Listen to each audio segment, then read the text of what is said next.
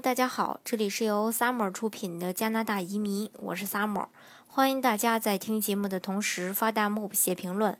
想了解更多移民资讯，请添加微信幺八五幺九六六零零五幺，或关注微信公众号“老移民 Summer”，关注国内外最专业的移民交流平台，一起交流移民路上遇到的各种疑难问题，让移民无后顾之忧。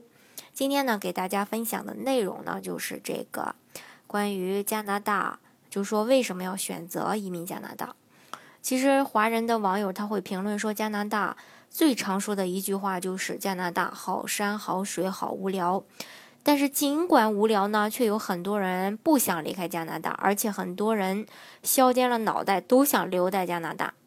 美国新闻与世界报道最新发表的研究结果显示啊，加拿大是仅次于瑞典的全球第二家、第二最佳的这个。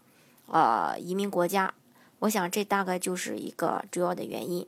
美国新闻与世界报道最新发表的2017年最佳移民国家排行榜，研究项目包括了经济的稳定、收入的公平程度、就业的市场状况等等，为全球80个国家做出了评分，位列前十的分别是这个瑞典、加拿大、瑞士、澳大利亚、德国。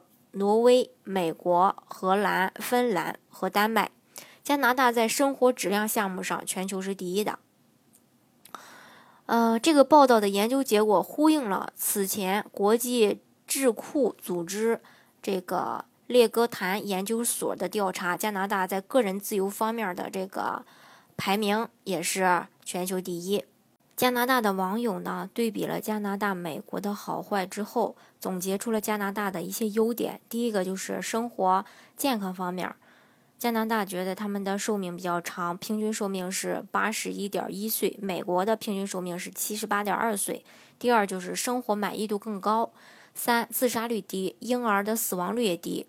第四点，健康支出低，美国人的人均是八千二百三十三美元，而加拿大呢，将近低了一半，是四千四百四十五美元。第五，婚姻更持久，美国的离婚率是千分之三点六，而加拿大呢是千分之二点一。第六，穷人家的孩子有更多的机会读大学。第七。呃，教育程度更高。加拿大百分之四十八点三的人有高中以上的文凭，美国呢只有百分之四十点三。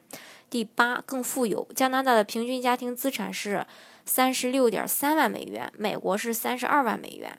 再说一下今天工作方面，加拿大呢它有更大的一个经济自由度，再就是有的这个贫富差距更小，年轻人失业率更低。